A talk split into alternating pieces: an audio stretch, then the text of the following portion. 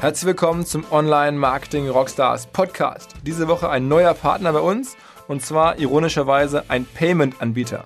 Nicht, dass die Kollegen von Concardis, so heißt die Firma nämlich, irgendwas zu tun hätten mit den Payment-Problemen, die wir letzte Woche bei unserem Festival hatten. Das war ein anderer Partner, eine ganz andere Problematik. Concardis ist der Partner für Zahlungen im E-Commerce, von Startup bis Konzern. Alles, was mit Payment zu tun hat im digitalen Bereich, das erfüllt Concardis. Die Kollegen haben eine, ein Tool entwickelt zur Zahlungsabwicklung, die sogenannte Pay Engine.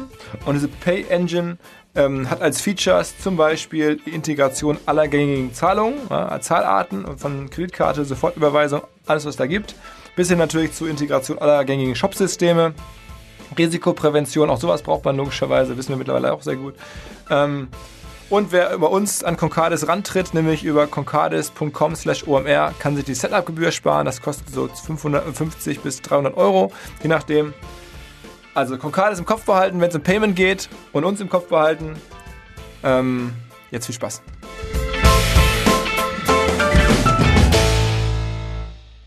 Der Online Marketing Rockstars Podcast. Im Gespräch über digitales Marketing und manchmal, was sonst noch so los ist. Der Online Marketing Rockstars Podcast. Mit Philipp Westermeier. Today on the show, Sean Ellis of growthhackers.com. Is that correct? That is correct. Thanks, Philip. What is growthhackers.com? So, Growth Hackers uh, started initially as kind of a place for myself. You know, I kind of I wanted a place where I could hang out with other marketers that shared my interest, and uh, I at the time didn't really have sites that I thought I could do that at, and so I built it as a community where you share content and discuss content. And over time, it's evolved into some other things. So we do AMAs. It's probably a lot like uh, some of the things that you guys are doing. So AMAs. I mean, I, I think it's it's uh, it's it's a fascinating place, and I and I, I read a lot of articles or stuff that I can Yeah. find there, and it's it's a, it's a place for the growth hacking community. Yeah, yeah, exactly. And we we have some original content, but it's really a lot more Q and A and just you know just just yeah engagement and discussions about other people's content, and uh, yeah, it's fun. Uh, Is it true that you also came up with the term uh, growth hacking first? Is that like a, Yeah, your, your idea? Yeah, it is. It's uh, for better or worse. Some people hate it, and some people love it. So yeah, I. Uh, And when did you invent it? I mean, what was uh, Yeah, it was it was a time when I I, I had basically started um, started doing these six month kind of traction roles where I help new companies come to market. I'd, I'd previously spent. 10 years working at two companies long term and, and I realized I liked the upfront part. So I was working with these companies in the in the early days uh, and getting like some stock in the company. And so I was really aligned to help them be successful. So I wanted to put somebody into each company to take over when I left. And when I advertised the role as a marketing role, just the people who I was getting were were kind of more of your traditional textbook type marketers, and they really didn't seem to know how you grow an online business. And so I started looking around to how I was approaching it, how Facebook was approaching it, how you know some of these really fast growing companies were approaching growth, and it just seemed to be different than how a lot of people were defining uh, marketing. And so that's where I said it needs a different name, and just came up with a, a different name, and uh, and yeah, it took off from there. Um, before we get into how to do growth hacking these days, maybe you can give some context and where do you come from? I mean, how, when did you, how did you start? Are you a developer? Are you a classic marketer? What are you by background? And how did your journey into this whole industry start? Yeah, so I started. Um, I started just in in marketing, and uh, actually, in the early beginning, I started in sales, which turned out. So I basically, in, I graduated from college in 1994. So a couple of years in sales, and then in '96 I switched to marketing. So literally, just at the start of kind of the internet push on things. And it turned out that a, I think a sales background was almost better than a traditional marketing background because in sales you manage you manage a funnel. You know, I, I do hundred phone calls and and maybe get ten meetings, and those ten meetings lead to two sales, and you're used to, to kind of really working the numbers. And so um, when I moved to online marketing, I didn't have a marketing background, but my sales background I think helped quite a bit. And so um, yeah, I, I went in and uh, originally I was working for this company called Uproar.com, had invested all my money in it in, in 1995 and uh, and decided that I was going to try to help uh, help help this business that I'd invested in. And so they sent me to New York and to, to basically sell advertising. And there was almost no people on the product. And so I'm going and to these big Madison Avenue advertising agencies, and I, we have maybe hundred people using the product, and they weren't interested. So I complained to the CEO, and he said, um, he said, "Well, why don't you take a shot at trying to grow the business?" And I kind of never looked back from there. I just uh, I ended up really liking it, and that site ended up uh, becoming the um, number seven website in the world in terms of total usage time. It was called uproar.com. And what, uh, what did you do at the time to, to push it forward? You know, originally I just, you know, I went out and just bought some uh, kind of search engine advertising, and um, and it was funny because I spent spent a lot of money, and my CEO said, "This is great, it worked." and uh, I, I, think I spent twenty thousand dollars because that was the minimum buy that the search engines allowed at that time. And um, I, you know, maybe we we doubled or tripled our users, but you know, I did the math and I was like, I just can't see how that advertising will pay for itself. And so I got uh, got kind of uh, nervous about it, even though he was excited about it. Just I think part of it is because I invest my own money in it. At least I kind of had the I had the you rational can. lens. I didn't, I didn't care if I was if I was getting a pat on the back of, of praise. I wanted to make sure that um, I was actually keeping the business in, in business. And so um, I, I realized I didn't need to spend twenty thousand dollars to see if something worked or not. So I could spend five hundred dollars and see if it worked, and then if it worked, I could do more. So that was the first thing that I did. Is I figured out how to get very minimal buys across a bunch of different sites, and then because we started the company, I, I, lived in Budapest, Hungary at the time when the company started, and so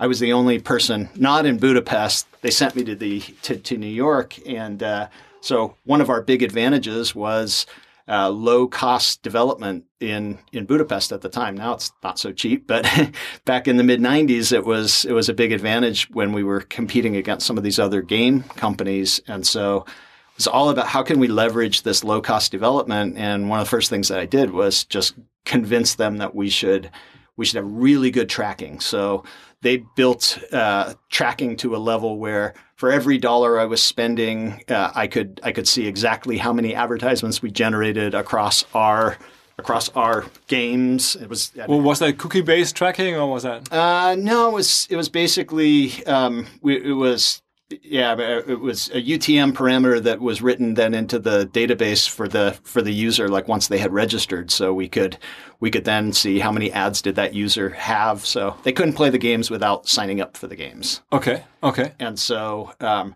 you know, it sounds kind of normal today. Everybody does that, but in 1997, um, it was a huge advantage for us to be able to spend money on these little $500 buys get out of them if they weren't generating. And it was, we didn't always know exactly what our return on investment was because it depended how much we were selling the ads for. But I could at least know that a dollar spent here generated twice as much usage time as a dollar spent here. And so I could just shift a lot of that, that money. So that, I think that helped us get good traction in the game space. And then ultimately what really broke us out was we, um, it was probably like kind of the, our first real growth hacking was we built games that could be embedded on other websites. So sort of the same way that YouTube's strategy a few years later, we really invented this embeddable widget at the time that uh, they people would just put a little JavaScript on their site.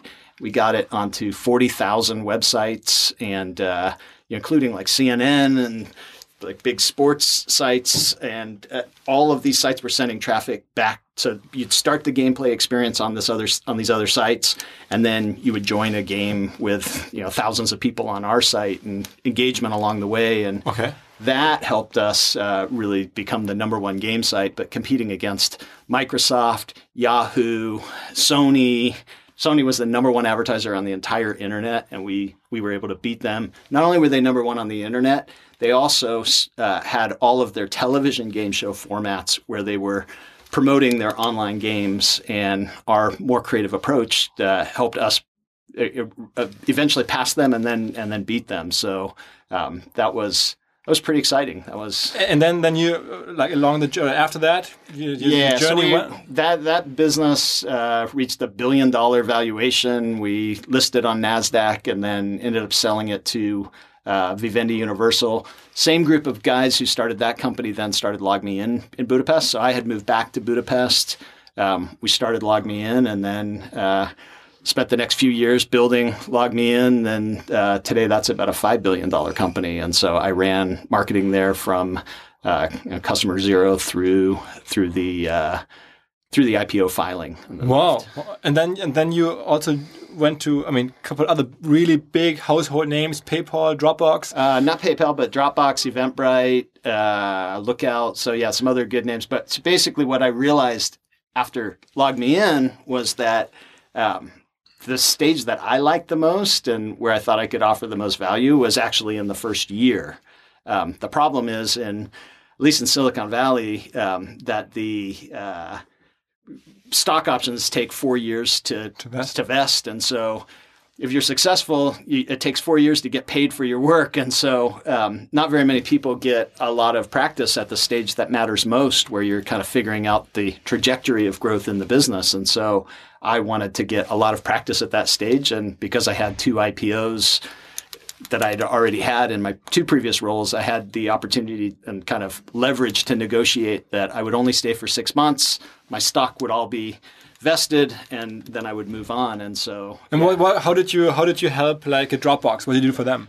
I basically I started the day uh, or the week that it launched publicly, and um, and basically built it for to the first couple million people, and we did just in that six month period. So you worked directly with the founders and everything. Yeah, so I, every so there was eight people there when I when I was there, and the um, you know basic our goal going in was to make the culture data driven, test driven culture, and um, and a lot of what I was focused on was just this playbook of what I saw work at uh, at LogMeIn, which was if if you like most marketers just focus on bringing them to the front door and of a website, you know, maybe they do some testing on landing pages, but um, it's it's nearly impossible to build a big business that way. That you need to bring them all the way into experiencing the value of the product, and so basically you need to then uh, you, first you have to make sure that there is value in the product. If there's no value, It's difficult. then it's very difficult. So that was the first thing that I did. Even before I joined companies, I would I would actually take some of the early users on the product, make sure there was value,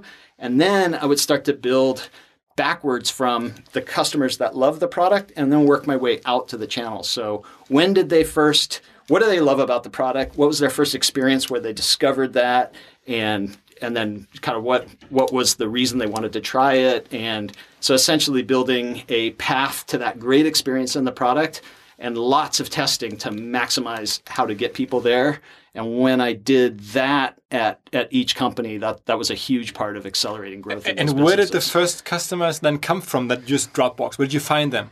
So Where'd you acquire them? I was I was fortunate that during the private beta, they had gotten it to where there was a couple hundred thousand people who'd signed up for it during For the private beta, and then they just spread it to, to Yeah, to so that was through a they did even before they even before they launched the private beta. They were really creative and good. So I think a lot of my a lot of my role with Dropbox was to help the founders understand that marketing isn't com- as complicated as most marketers try to make it out to be. That they could be really good at it, and um, and they already had been really good at it. So they had created a video that went kind of viral about uh, how this was product was going to work and had some pretty funny stuff in it and then had worked to get that video distribution on Digg at the time kind of the reddit before reddit was around and got got it really popular on Digg and that got enough people interested who tried the product and that's kind of a prerequisite for me is it's really hard if no one's tried the product to know if there's any potential for growing it. But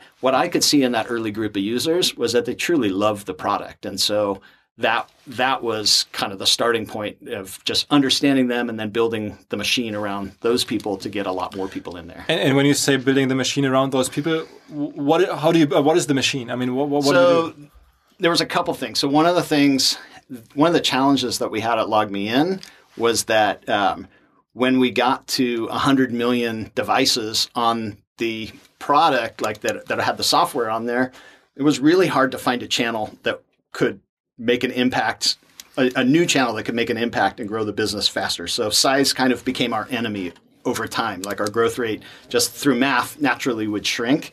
So what I was looking, I joined Dropbox six months after I left LogMeIn, and what I was looking for at Dropbox was how can I build a growth engine that uh, that was leveraging the existing users on the product. So when we had a million users, our growth engine would be 10 times more powerful than when we had 100,000 users. And so it, there was already some natural pieces there. So anytime someone shared a file, that was kind of an advertisement for the product, right?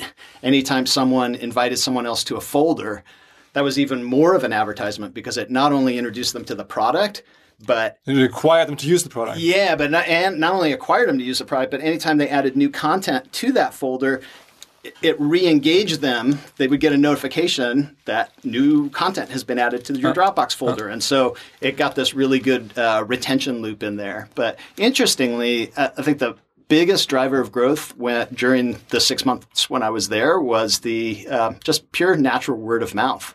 People okay. who people who love the product and just told their friends about it. And okay, so, but that, that, that's I mean good for them, but really hard to replicate, right? I mean, well, that's the thing is you can replicate it. Okay, how? That's that's where I think a lot of marketers fall short is that no one's going to spread the word if they respond to an advertisement, hit a page, and never use the product.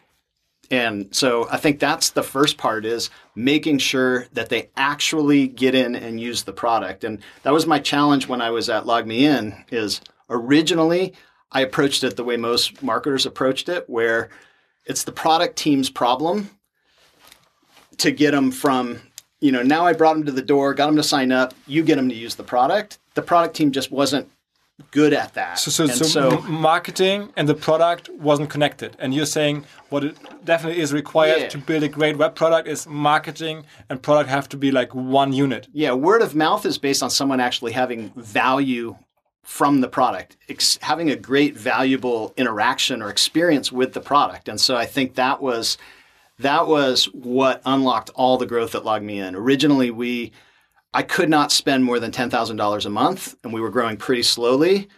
And it was because of this inefficient funnel. And so, just to show the power of this, I went and showed the data to my CEO and said 90% of the people who sign up for the product never use it. So, there's not going to be any word of mouth if they don't use the product. They're not going to spread the word because they signed up for it. And so, they never use it. And there was just a lot of complexity in installing the software, going to a different computer, remote controlling your computer. There was there was a lot of steps to getting value from the product.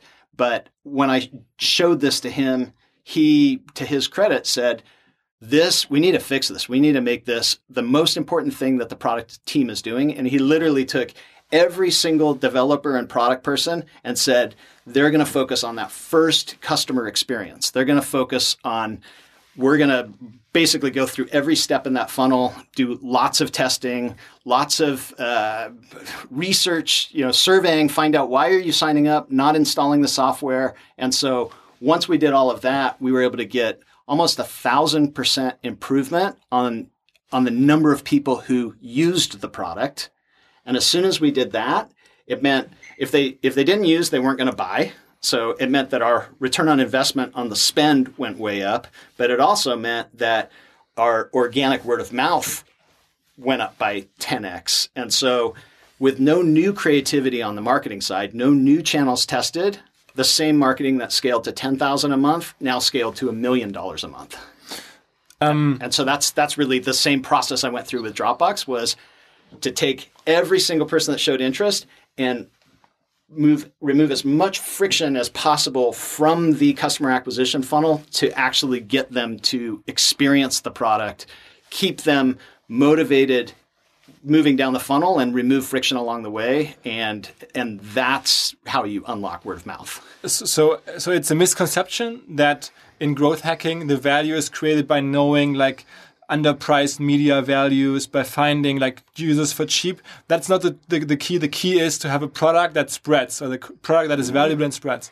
Yeah, no, I think it's, I think the key is to understand all of your levers of growth and that customer acquisition, external facing customer acquisition is just one lever, but it's they're all interdependent. If I can figure out a channel, if I can figure out a referral channel that gets each of my users to bring someone else in, that's really powerful as a customer acquisition lever, lever, but it also means that it also means that my paid marketing is going to work twice as well. You know, if each person is telling another person, and if I also, and, really, I think the biggest thing that growth hackers do that's effective. So most growth teams actually come out of the product organization and not the marketing organization, um, which is pretty interesting.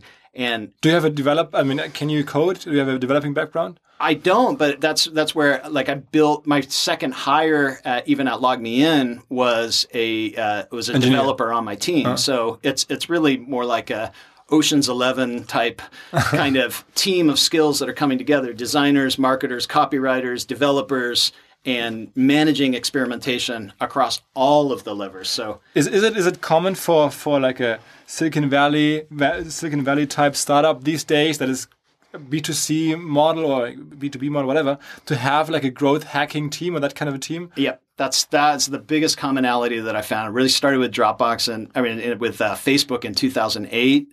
LinkedIn started about the same year, and uh, but Airbnb, Pinterest, all of these multi-billion-dollar companies really aren't spending much on advertising. They've got these teams that are basically rapidly experimenting on each of the levers of growth. So figuring out how to how to retain people twice as well is probably more important than figuring out a new channel because it's it's got leverage where it makes every channel work twice as well. So it's it's really experimenting all the way through the customer value creation process. And, and across all platforms. I mean, I assume it's different with every platform, but yeah, I mean, there's probably like some levels that are always important. I imagine notifications in an app is right. always or like an email marketing uh, or like a customer relationship management. What, I mean, can you like point out some levels that you find important across different platforms that always pop up and that always like uh, have to be managed correctly?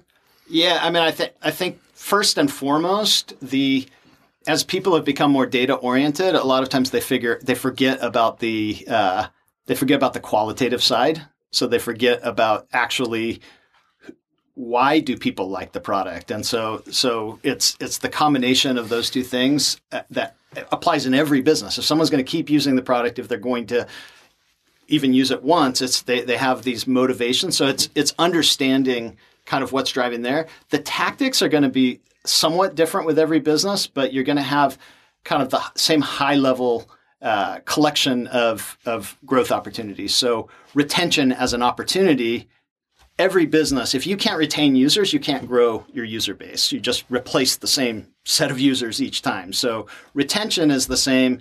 Notifications can be an important part of driving retention in some businesses. In other businesses, notifications aren't going to work. I think in my mind that before notifications, like notifications are a tactic, but before notifications, the, the best driver of retention is a great user experience. And a great user experience is not just based on like if, is it a great product? It's also based on do you do a good job of delivering people to the right user experience in the product? And mm-hmm. that is what a growth team is focused on is actually is actually you know hiding some of the complexity and some of the features and knowing that people who absolutely love the product use it this way get this benefit. So the they're setting the right expectation and and ultimately have that goal of getting them to what what growth hackers call an aha moment with the product which is like the a great example is facebook's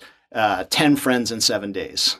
If you could they found if they could get a new user 10 friends in seven days that that user was much more likely long term to stick around on the solution. So once you find that type of data that suggests that that's that's what you need to get people to now the marketing team or the growth team whatever you want to call it has something to really focus on. And so that it's it's about not just getting them in the door but thinking about how do i how do i get them to get those 10 friends quickly. So that's where, uh, you know, and, and, LinkedIn has something similar. So that's where inventing ways to be able to find out which of your friends are already on the platform. So just scraping your address book, but giving permission to like, here's, uh, you know, would you like to go through your address book and see who's already using this so you can connect with them is a great way. It creates friends on both sides just added another friend, which led to more engagement. And I think most traditional marketers aren't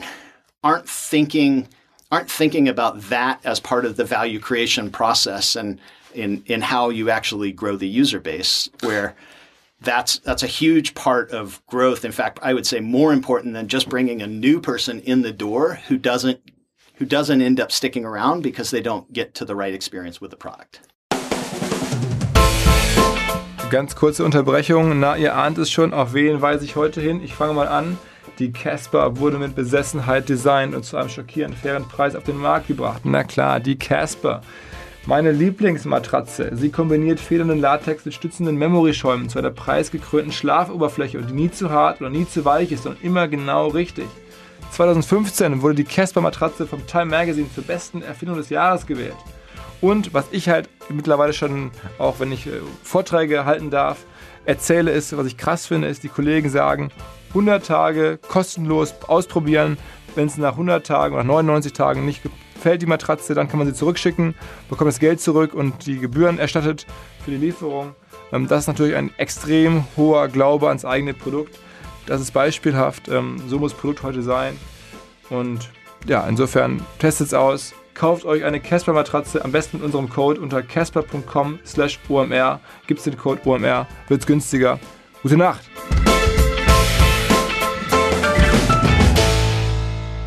Um, do you observe what like the, the, the platform that are hot and coming these days, and Uber and and, and Netflix maybe? What they do? I mean, do you watch out and you sort of like analyze what they do just for fun, or just because you yeah, can't help so it because you just live and you watch it and you say, oh, yeah. "Oh, whoa, that's smart." So what that's one of the things that we do with GrowthHackers.com is that we write these studies.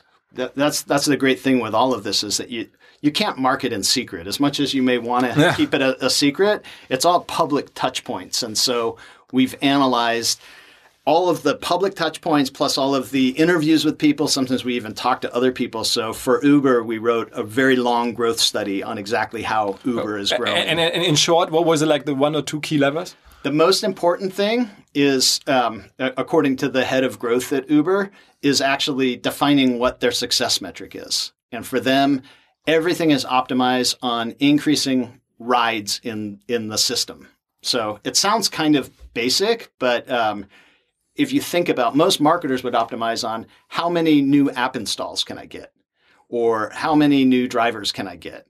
But ultimately, that doesn't create value in the system. Value is what keeps people sticking around. So, what creates value for Uber is rides taken. So, once that's that's value for both a driver and for a rider. So everything they do is optimized on maximizing the number of rides taken and then then there's other things like how did they roll out market to market, um, knowing that uh, knowing that if they just kind of went across the whole world at once, it would be a lot harder to get traction. So. Um, that's that's some of the really creative so, stuff. So, so it's, it's I mean it sounds so easy, but the key is it's the right KPI to, to, find the right KPI. Yeah, and and what the head of growth at Uber said, I was at an event there not too long ago, and he was formerly at Facebook, and he said that the commonality between Facebook and Uber that he credits the most important thing is just is a single metric, what they call a North Star metric, that everybody is defining growth in that North Star metric is a reflection of value in the business, and that's that's sustainable growth versus versus some kind of metric that's not representing value to the users.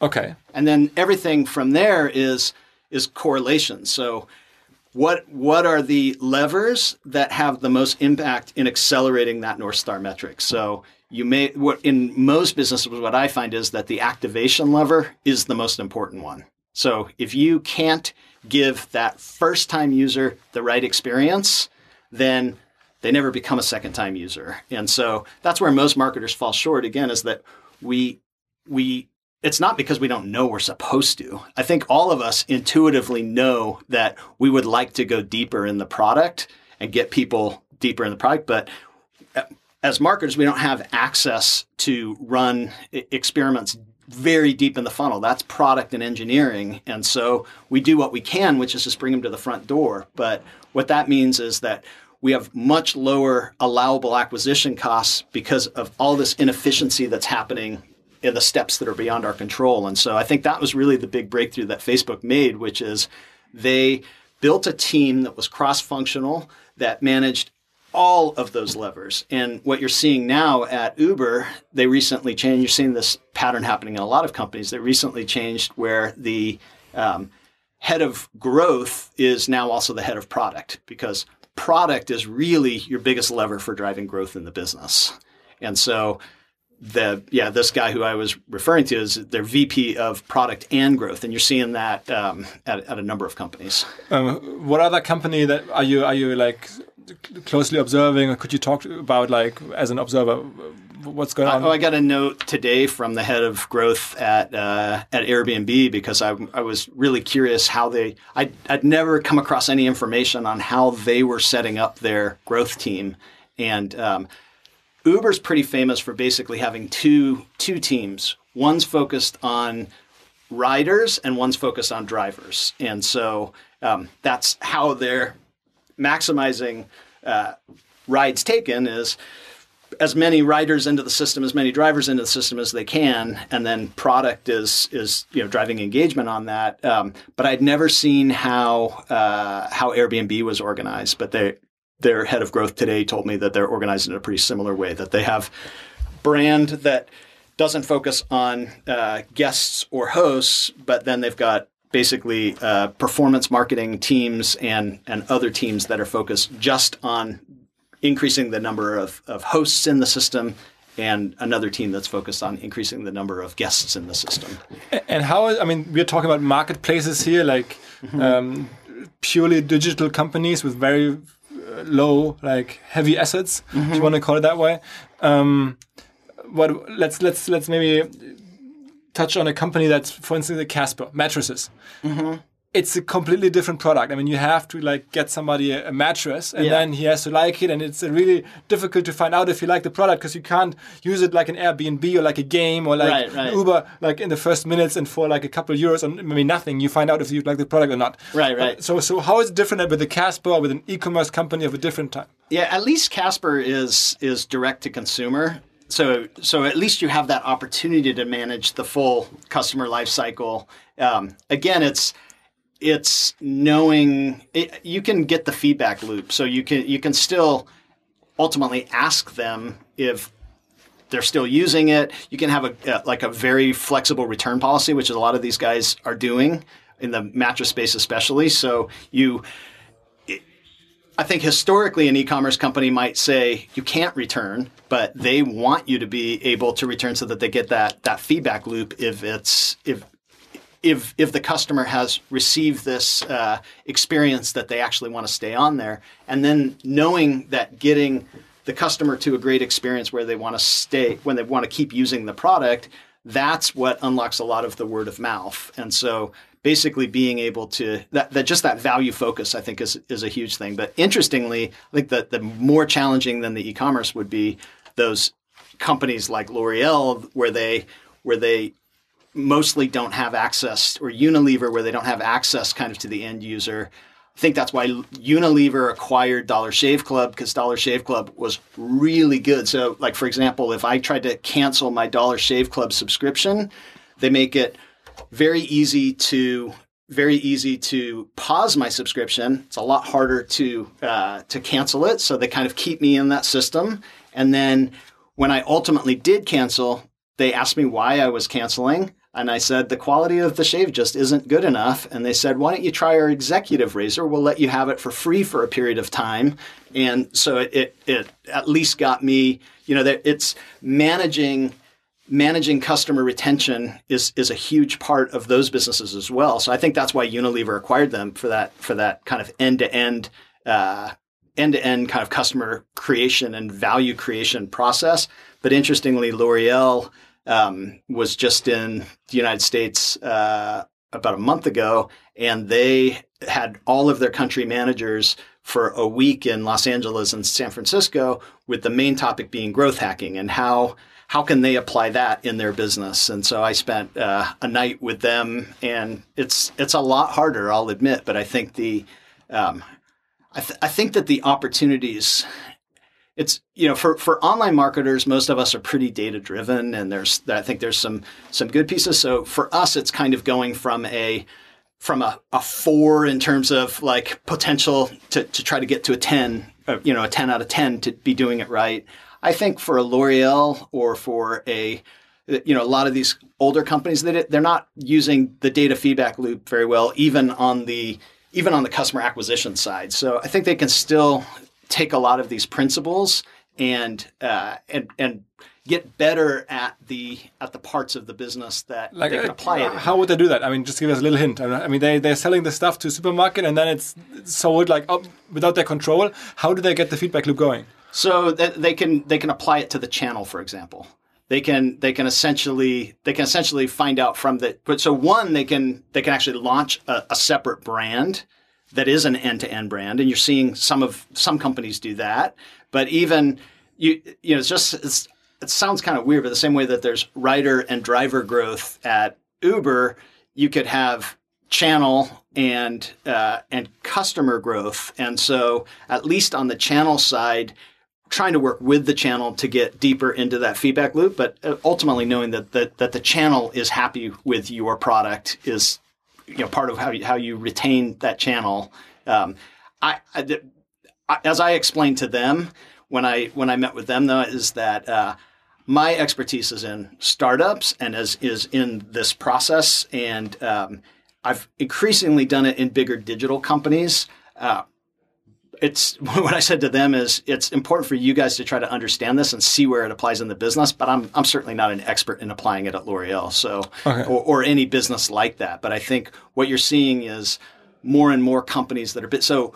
Walmart, for example, acquired a company, set up Walmart Labs, basically to be the growth team for Walmart, and they're they're building some interesting apps for for feedback. So we talk about it in our in our book. Uh, hacking growth that's that's coming out next month and the the case study on that is around an app that they created where uh, customers can uh, do price matching where they take a picture of their receipt and then uh, and then basically uh, Walmart is able to give them a better deal if if if they can find it. And so that's that's sort of the benefit for the customer in taking the picture. But they also the customer acquisition team then at Walmart is now using that data to inform how they bid on keywords. When they're when they're competitive on the price they're going to be more aggressive. When they're not as competitive they're not going to be as aggressive. So it's to me i think it's about trying to tie trying to tie as much as many pieces of the customer experience to inform the activities that others are doing. So like for example, being able to find what drives retention in the business, communicate that information back to the acquisition efforts so that you're acquiring people on a promise that reflects why they ultimately end up sticking around. Like the more that the information kind of flows across that full customer experience and the data flows, everybody starts making smarter, better decisions.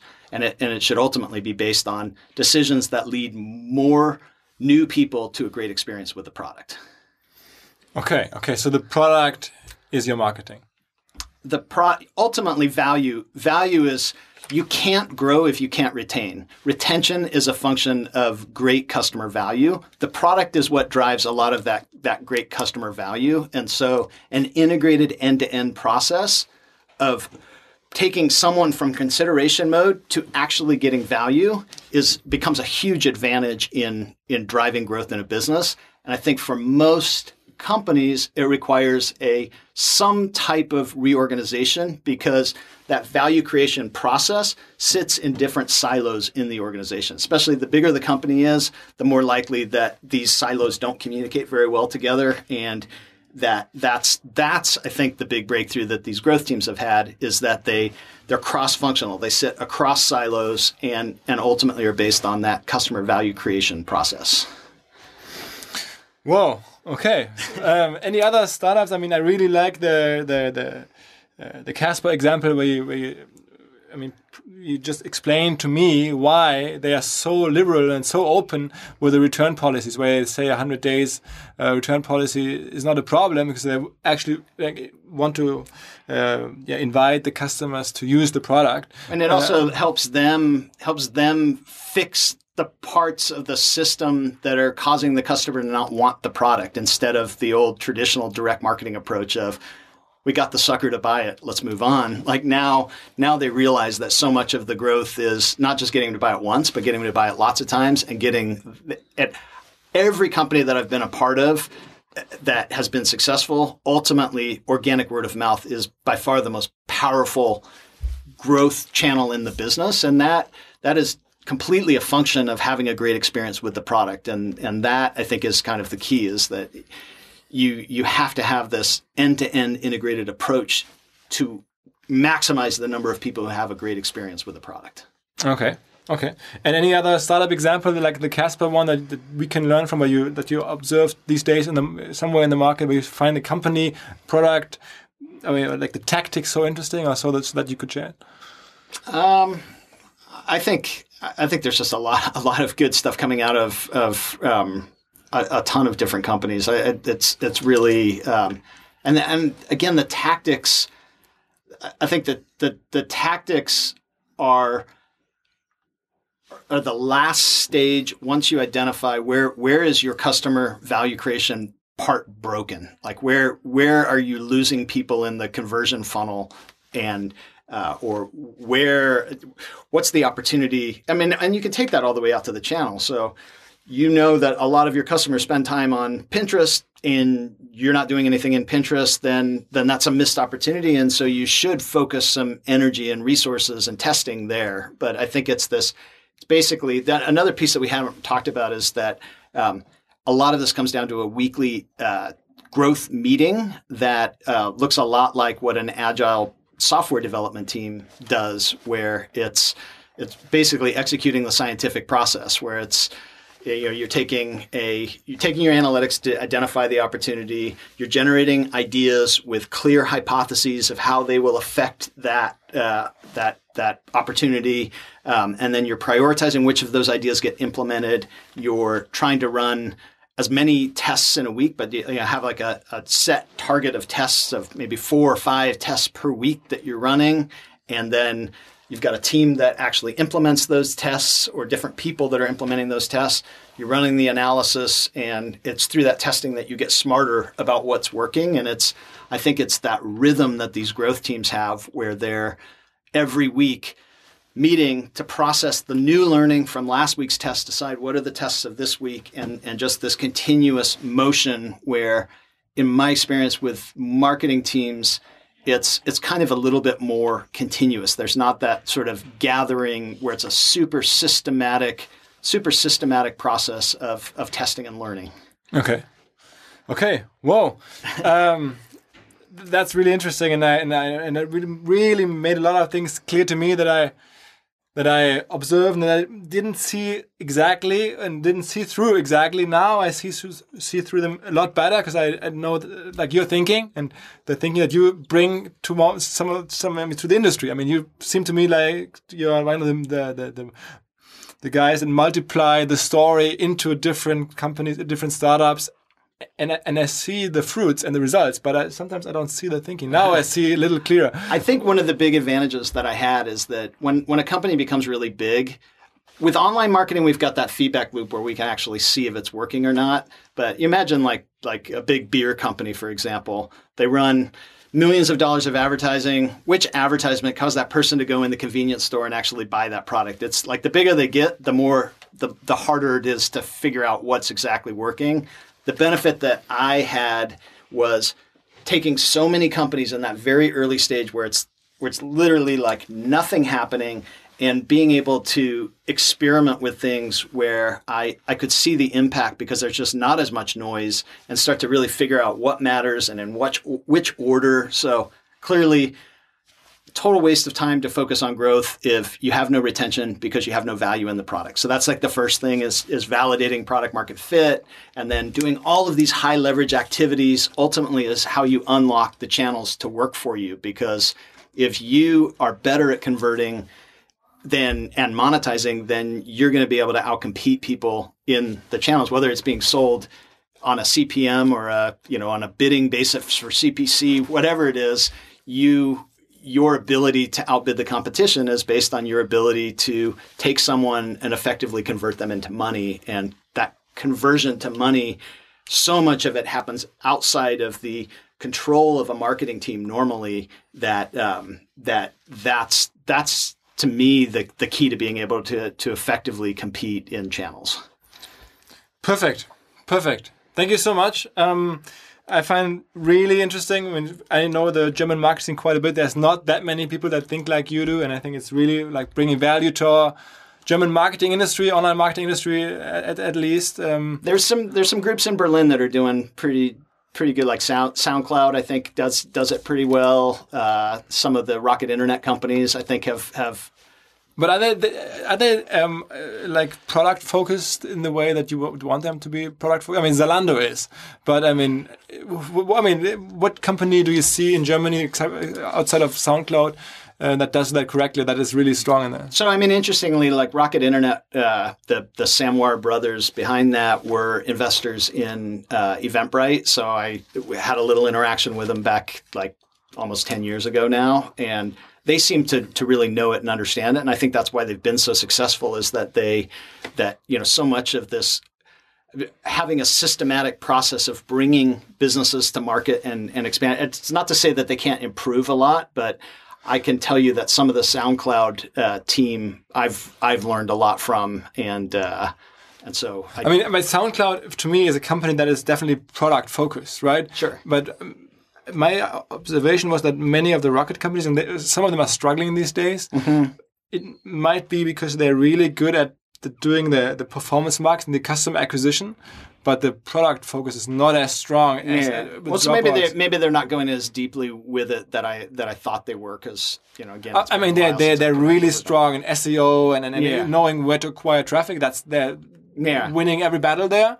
But I think that's the, that's really my big thesis is that that that no longer is enough because ev- everybody's getting very good at using data to to uncover channels that work. And as a result, those channels get saturated so quickly now and stop working in such short period of time that unless you're really good at end to end value creation, you just you're going to lose in the channels. Oh. And so you, we may be seeing that with them that may, they may not have that part as well as I thought they did. I mean, that's that's I think like a Dropbox or. Uh, Um, SoundCloud, Airbnb, they're really like product focused. There's mm-hmm. really strong engineering, I, I think, and they really like manage the product well. And the the uh, the, the, user retention, and I think the retention part is what they are better at, and yeah. the and the acquisition part is what German companies are really good at. That that that's mm-hmm. my current uh, gut feeling. Yeah, and the and the next most successful German companies are going to be the ones who figure out how to drive retention as effectively as they drive marketing.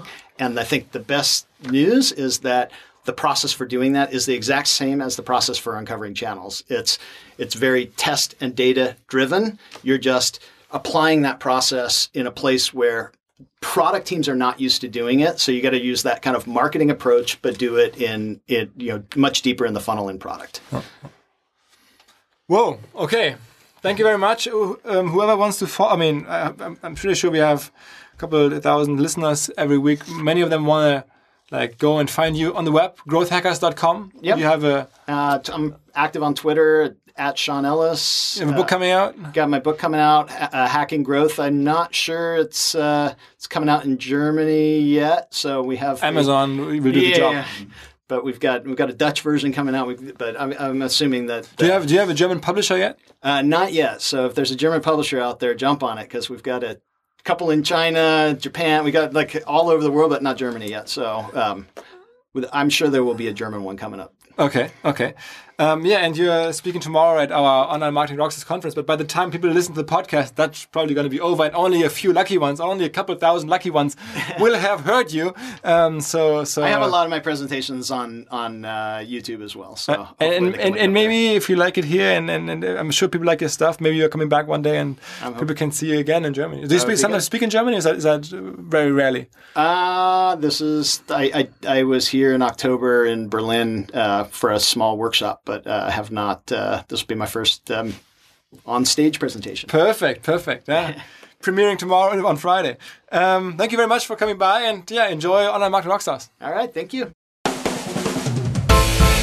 Bevor ihr jetzt ausschaltet oder vielleicht joggt ihr gerade und könnt noch nicht ausschalten, habt eure Hände irgendwie noch an irgendwelchen Steppern oder an irgendwelchen Gewichten oder so.